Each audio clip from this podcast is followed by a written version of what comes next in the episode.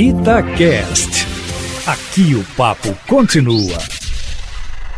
O governo dando um respiradouro para as empresas que estão enfrentando dificuldades, eh, fez algumas modificações eh, na área de tributos.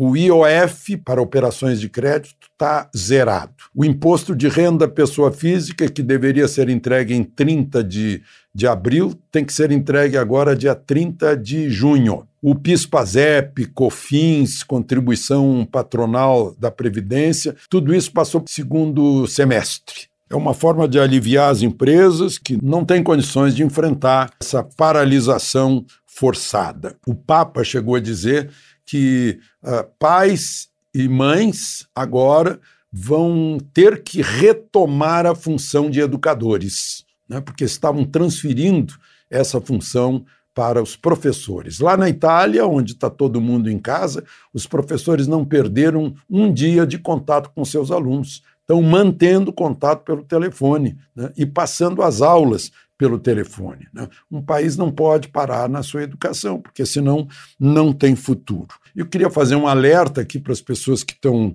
me ouvindo sobre o uso do álcool gel. Tem muita gente que está sempre com as mãos embebidas em álcool gel, na hora que vão passar perto de uma chama, como por exemplo pegar uma panela no fogão, fogão aceso, sofreram já sérias queimaduras.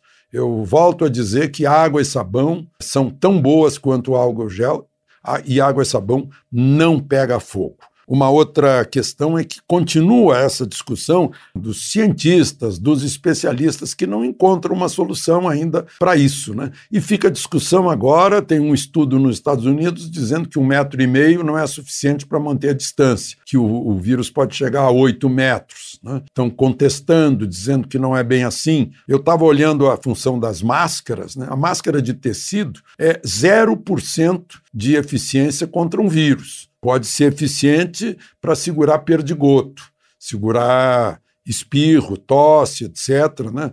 O vírus pode estar nessas gotículas, mas o vírus em si passa tranquilo por máscara de tecido. Outra coisa é que nós estamos, nesse momento, experimentando, né? testando em toda parte. O que dá certo nos Estados Unidos pode não dar certo no Japão, ainda não se sabe se deu certo ou não deu certo o confinamento absoluto, como está acontecendo lá na, na Itália. Enfim, é um momento, eu falei em educação, né? é um momento em que vai sair dessa crise uma nova escola, um novo tipo de comércio, quem sabe até um novo tipo de indústria que trabalha com robô e um robô que possa ser comandado à distância, né? telecomando do robô. Enfim, a humanidade sempre encontra oportunidades e avanços quando está diante de sérias ameaças, né? como aconteceu com a Segunda Guerra Mundial, que ensejou a criação de